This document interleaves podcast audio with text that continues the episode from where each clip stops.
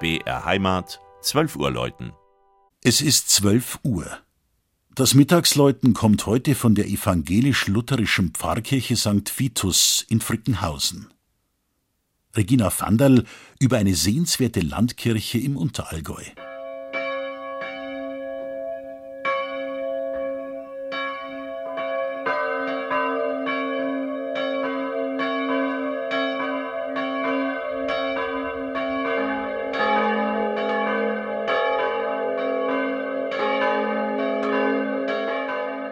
Schöne Geschenke verdienen eine Erwähnung.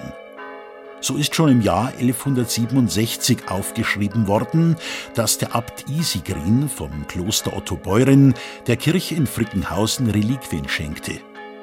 Das ist 850 Jahre her und damit ein besonderes Jubiläum.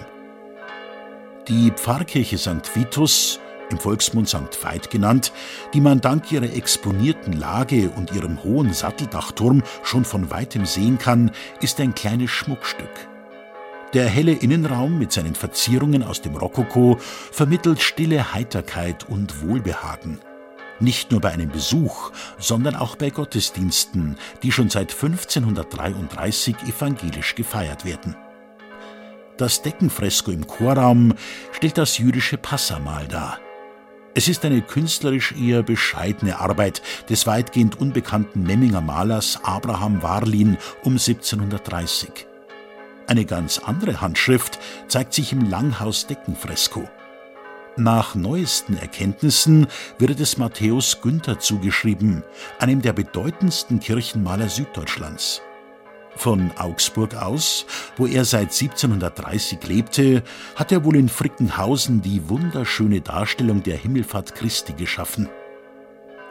Die schöne Kanzel auf der Südseite hat eine Rarität, eine Sanduhr, die dazu diente, den zeitlichen Fortgang der Predigt zu beobachten. Der Altar aus Eichenholz stammt von 1894.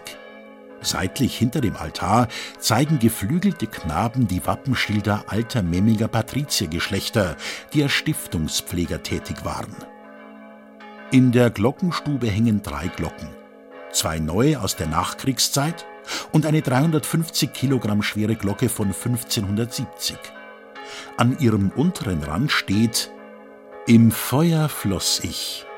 Johann und Felix Falmer, Gebrüder in Biberach, goss mich.